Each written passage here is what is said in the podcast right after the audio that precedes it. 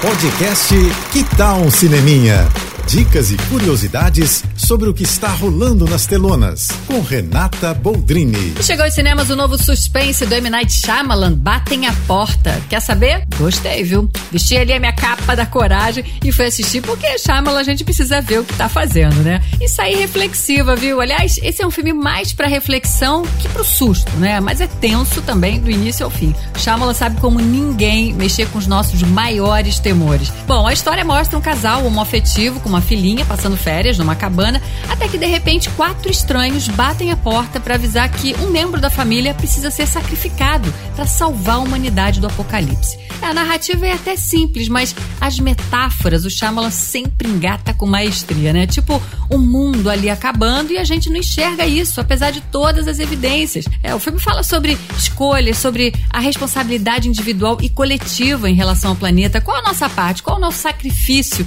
né, em prol do todo? Eu vi muita coisa ali. A fé, o ceticismo, a família, temas que são bem recorrentes, né, na filmografia do diretor. A gente tem que parar também de achar que o Shyamalan precisa sempre entregar um filme com plot twist mirabolante, né, gente? É incrível quando ele consegue, mas não precisa necessariamente ter isso para ser um bom suspense. Enfim, achei linda a formação daquela família. O Dave Bautista, incrível. Ele é um talento, né, que vai muito além de Guardiões da Galáxia, que eu também amo, tá?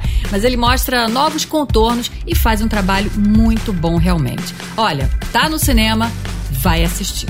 É isso. E se quiser mais dicas ou falar comigo, me segue no Instagram, arroba Renata Boldrini. Tô indo, mas eu volto.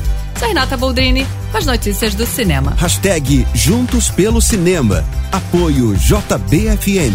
Você ouviu o podcast Que tal um Cineminha?